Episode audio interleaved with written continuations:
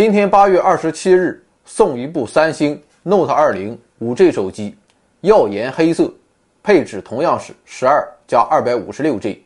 活动时间段今天的二十四小时，详情请查看公众号首页下方的惊喜按钮。感谢老板支持。要为真理而斗争，欢迎回到二零四九，继续城市话题。最近杭州算是处在了风口浪尖，所以今天。我们就来聊聊杭州。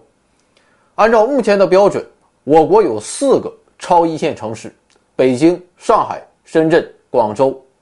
那么，谁有可能成为第五个超一线城市呢？有人认为是九省通衢武汉，有人认为是天府之国成都，有人认为是千年古都西安，还有人认为是中原翘楚郑州。不过，更多的人还是认为。这第五个名额属于杭州。虽然去年杭州啊仅以一万六千亿元的 GDP 排名全国第八，与北上深广还有不小的差距，但杭州确实有着傲人的资本。互联网经济兴起于杭州。二零一六年的 G 二零峰会在杭州召开，杭州更是以秀美的风景每年吸引着不计其数的游客。这些资本。让北上广深都为之汗颜。那么，杭州为什么可以取得这些成绩？它的发展还存在哪些不足之处？这就是我们今天要讨论的话题。客观的说，杭州存在着天然的地理劣势，对于发展经济来说，自然条件算不上特别优越。一九五三年，我国曾邀请苏联专家前去杭州，帮忙制定杭州的发展规划。结果，苏联同志走了一圈之后提出，杭州应该以旅游、休闲和疗养为主，同时适当的发展轻工业。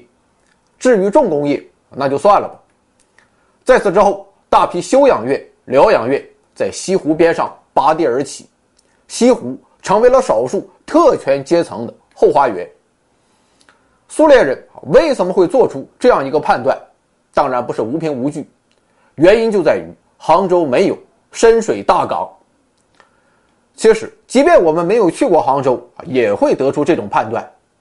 从地图上看，杭州显然算是一个临海城市，顺着钱塘江啊，走不到几步就可以面向广阔的东海，地理位置其实和广州啊差不多。但我们却从来没有感觉到杭州有一丝海洋文化的味道。事实上，在我国 GDP 排名前十的沿海城市中，杭州是唯一一个没有深水海港的城市，这就在很大程度上扼住了杭州工业大发展的喉咙。当然了啊，放眼历史，杭州的港口也曾经十分兴盛，像是在唐宋时期，杭州的乍浦港和赶浦港，那都是不知道高到哪里去了。但问题是，古代毕竟不同于现代。唐宋时期的船再大，能大到哪里去？排水量几百吨，那就到极限了。而且这个赶浦港其实是位于嘉兴，距离杭州还有几十公里的距离。说它是杭州的港口，有点牵强。为什么会这样？原因正在于与杭州共生的钱塘江。表面上看，钱塘江是浙江省第一大水系，水面宽阔，浩浩汤汤。每年农历八月，钱塘江大潮更是气象万千。但事实上，钱塘江绝不是长江一般的黄金水道，因为这里的河床十分崎岖，再加上凶猛的潮涌，便极大制约了钱塘江的出海通航能力。在2008年，钱塘江中下游的通航能力仅为三百吨级。面对如此窘境，浙江也是下了不少功夫。2019年1月。钱塘江中上游在时隔半个多世纪之后再次实现全线通航，但即便如此，通航能力也不过五百吨级。至于钱塘江下游啊，情况算是稍微好点，可以通行的最大吨位的船舶已经达到了千吨级。而在二零一三年，杭州还搞出了一个萧山临江海港码头，这是杭州历史上第一个真正的海港，通航能力。达到了两千吨，但是相比之下，宁波港可是允许三十万吨级的巨轮自由进出，广州南沙港也可以让十五万吨级的船舶全天候通行。杭州的航运条件实在是寒酸到了极点。如此低的通航能力，就导致杭州无法通过大进大出的方式来发展临港工业。与此同时，也严重影响到杭州的招商引资。比如说，在二零一零年，杭州搞了一个大江东产业集聚区，重点发展汽车制造业、现代装备制造业等重工业。在政策的大力优惠下，也有很多企业前去入驻，像是东风裕隆、前进齿轮。东方电器等，但是这些大企业去到之后就发现大事不妙，因为想把产品运出去，实在是太费劲了。比如说东方电器生产的潮汐发电设备，这个东西的单体重量就高达两百吨以上，这么大的东西公路肯定玩不转，只能走海运。但是以杭州的海运条件啊，你说一次能运几个？由此导致。高昂的运输成本让企业是焦头烂额，而为了把他们留在杭州，杭州政府只好不断的给各种优惠、各种政策，通过降低企业的其他成本来平衡运输成本。但是政策毕竟有着不确定性，而没有大港却是短时间内几乎无法改变的，所以后来很多企业也都学精了，像是吉利汽车，在杭州大力的招商引资下。吉利啊，倒是把总部设在了杭州，但它的工厂却设在了宁波和台州。虽然杭州的港口建设啊一直没有放弃努力，但不论是前面说到的萧山临江码头，亦或是连通长江航道的京杭运河二通道，这些都是边际性的改善，达不到质变的效果。没有深水良港，杭州要想通过制造业，从而发展为超级城市。几乎难于登天。当然，对于自己的天然劣势，杭州一直都是心知肚明，但同时也并不甘心。他有一颗不死的超级城市之心。在大跃进时代，全国都笼罩在赶英超美的狂热氛围之中，杭州也不例外。当时，杭州就提出要把杭州建设成以重工业为基础的综合性工业城市。于是，全杭州啊开始大办钢铁、大办工业，一时间西湖风景区涌入了大批工业企业，小高炉遍地冒烟。以杭州钢铁、杭州炼油厂为代表的钢铁、焦化等重工业，正是在此时一夜崛起，为杭州打下了工业基础。但很快啊，杭州就意识到，通过发展重工业来使自己成为超级城市，这条路根本走不通。因为杭州不仅没有深水良港，同时还严重缺乏铁矿等原材料，所需要的矿石和煤炭，全都需要通过陆路运输。最后的结果就是，不仅重工业没搞起来，反倒是大大破坏了杭州引以为傲的自然风光。改革开放一股春风席卷南方大地，杭州也开始反思过去的工业布局，认清现实之后。杭州又提出要重新发展旅游城市，致力于打造中国东南部的旅游中心和国际上第一流的风景旅游城市。但显而易见啊，只靠发展旅游业，杭州还是无法达成自己成为超级城市的雄心壮志。于是，在后来的岁月中，杭州总是表现的举棋不定，十分迷茫。今天高喊发展旅游业，明天又大力倡导。工业兴市，变来变去，没有一个主导的发展方向。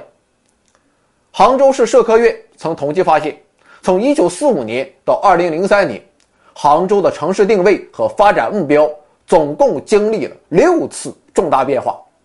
杭州堪称全国最折腾的城市，而转折也正发生在2003年。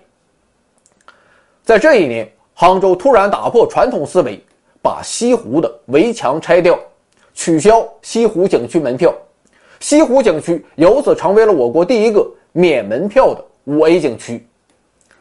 这一举动啊，不可谓不大胆，因为门票收入十分稳定，人们有一个心理预期，而且来钱还快。更重要的是，便于政府控制。如果免去门票啊，客流量倒是会增加一些，但是旅游财富却没有流向政府，而是流向了各色小贩、旅行社、出租车和酒店等民营个体。这在无形中就会导致政府可支配的收入大大减少。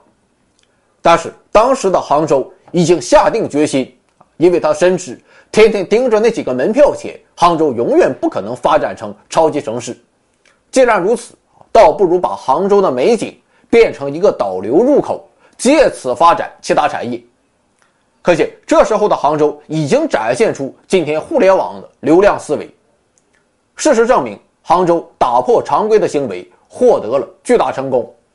统计显示，到二零一三年，杭州的游客数量增长了二点一倍，旅游总收入增长了三点七倍。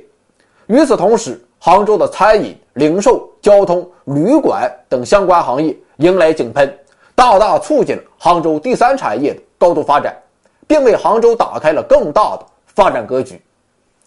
二零零七年。杭州第三产业的产值及其占 GDP 的比重首次全面超过第二产业。到今天，杭州的第三产业规模已经占到了全市的百分之六十四，仅次于广州和成都，在全国省会城市中位列第三。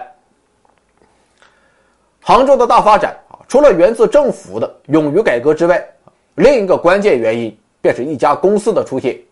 你也知道，这就是阿里巴巴。我们很难说是杭州成就了阿里巴巴，还是阿里巴巴成就了杭州。但毋庸置疑的是，阿里巴巴的发展离不开杭州。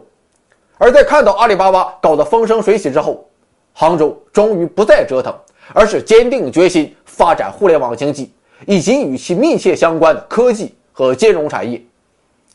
二零一二年，杭州搞了十年之久的工业兴市战略，彻底偃旗息鼓。从此，杭州那是甩开膀子一头扎进互联网产业，甚至提出要把互联网建设成水电煤气一样的基础设施。事实证明，杭州也确实做到了这一点。今天的杭州堪称全世界最为智慧的城市，也是我国的数字经济第一城。与此同时，围绕着互联网产业，杭州也诞生了四大创业系：阿里系、海归系。以浙大为代表的高校系，以及以创二代和新生代为代表的浙商系，杭州人称其为“新四军”。在新四军的勇猛精进之下，杭州的发展那是一天一个台阶。借助着西湖模式，杭州让人间天堂从此变得平易近人；借助着以阿里巴巴为代表的互联网企业，杭州努力向中国硅谷发起冲击。就这样，杭州为自己赢得了“天堂硅谷”这一骄傲的称号。那么，今天的杭州可以称得上是一座超级城市吗？客观的说，杭州是达标的，因为国际上对一座城市是否具有国际性影响力，一般有三个评价指标：一是有没有举办过世界级的盛会，杭州当然有，这就是2016年的 G20 峰会。二是有没有世界级的公司，阿里巴巴还不是世界级吗？三是有没有向外输出可以影响世界的产品或商业模式，杭州同样做到了。几十年间折腾来折腾去，找准方向的杭州终于实现自身的蜕变。你应该能猜到现在我要说两个关键的字，但是，杭州真如光鲜亮丽的表面一般。实力雄厚，大而不倒吗？杭州真的可以沿着互联网之路一帆风顺、所向披靡吗？答案是否定的，因为杭州的经济发展很不均衡，在数字经济势不可挡的同时，杭州的制造业那是万马齐喑，一片死气沉沉。可以说，不论是纵向对比还是横向对比，杭州当下的工业生产水平和能力都远达不到超级城市的标准。主要表现就是五大方面：工业投资力度不足，工业增速明显放缓，工业规模不断萎缩，工业用地供应不足，工业总量原地踏步，就不进一步展开了。于是我们就发现，虽然杭州一路高歌猛进，在数字经济这个引擎的强劲驱动下，杭州的第三产业一路腾飞。但在全国各大城市的 GDP 榜单中，杭州总是被成都和武汉压过一头。看近几年的趋势，南京超越杭州也是指日可待。所以有人提出，杭州之所以可以成为互联网之都，是以压榨和减少工业发展为代价所换取的。而缺乏第二产业的有力支撑，今天的杭州已经出现了严重的产业空心化问题。就比如说杭州的科技产业，给人的感觉是杭州的科技十分发达，但这或许只是互联网经济营造的一种假象。事实上，杭州并没有像是苹果、谷歌、华为、大疆、小米这种集研发与生产为一体的科技创新公司，哪怕有个法拉第未来，也好歹算是个门面。它就好像瘸了一条腿一般，后劲儿十分不足。所以，今天的杭州还远达不到硅谷的标准，甚至与深圳之间还存在着巨大差距，这让充满雄心壮志的杭州十分着急。当然了，我们今天看一个城市的发展，不能唯 GDP 论，杭州可以坚定的走自己的互联网之路，不以 GDP 为唯一的评价标准，将自己变成一座真正的互联网智慧之城。但很多时候，表面上看，问题很简单啊，是一个人或一群人犯了错误，但更深层次的，或许是对一种模式的否定，而杭州模式正出现大问题。这个大问题不是产业空心化啊，要我说空心就空心，迪拜它不空心吗？拉斯维加斯不空心吗？华盛顿不也是个空心化的城市？大不了咱不当这个超级城市了，还不成吗？杭州真正的问题在于，成也互联网，如果不改变，那么有一天必然是败也互联网。杭州实在是对互联网经济太过执着和沉迷了，而如果任由这种执着发展下去，那么最终的结果便是现在所有城市避之唯恐不及的脱实向虚，这是一条不归路。就比如说互联网经济，它确实为老百姓的生活带来了极大的便利。甚至可以说改变了人们的生活方式，但根本上看，互联网经济更多的玩的还是各种商业模式的创新。先涨价，然后告诉你双十一满两百减五十，啊，当然了，这只是最为基础的玩法，还有什么算法、数据咱就搞不明白。那么问题来了，互联网经济是否从根本上推动了生产力和生产关系的发展？是否有效缓解了？人民日益增长的美好生活需要和不平衡、不充分的发展之间的矛盾，我想这个问题有待商榷。而且，这不仅是杭州要反思的问题，也是今天的中国要反思的问题。我们想超车，我们想屹立于世界民族之林，那么超车就必须要弯道超车吗？再看杭州的金融产业，在金融领域，杭州显然不是北京、上海、深圳。没有什么政策优势，也没有历史积淀，于是他决定另辟蹊径，通过模式创新，搞出了互联网普惠金融。二零一五年，我国第一座互联网金融大厦在杭州正式开业，首批入驻的企业包括蚂蚁金服、五幺信用卡、挖财、铜板街等。听这些名字啊，你就明白，普惠金融有没有普惠，我们不知道。但它普债确实是显而易见的，将国民经济置于危险的边缘。本想借着互联网金融再开辟一块新的发展天地，结果最后是惹火烧身。再后来又搞出一堆幺蛾子。所以今天来看，从某种程度上说，杭州模式算不上特别成功。问题明摆着，杭州人也是看在眼里。早在二零一九年九月。杭州便隆重召开了新制造业大会，提出要带动数字经济和制造业两个引擎一起转。这是继2001年的工业兴市战略之后，杭州再次下定决心发展工业，吹响了回归实体经济的号角。当然，受限于自然条件，杭州的新制造业必然无法走传统制造业的老路子，而是要向高端化、智能化、绿色化和服务化转型升级。比如说芯片这种高精尖的产品，体积小、附加值高，完全可以搭乘飞机运送到全球各地，这就属于典型的临空产业，而不是临港产业。它更需要的是机场，而不是港口和船舶。医疗产业也是如此，只有大力发展这些新型制造业，杭州才可以彻底摆脱港口劣势的枷锁，并同时促进杭州经济朝着一个更为健康的方向持续发展下去。当然了，不论是芯片还是医疗产业，都不是杭州的传统优势，杭州的转型突围之路必然不会轻松。成为我国的第五座超一线城市，成为真正的全球瞩目的。超级都市，杭州依然任重道远。是谁在耳边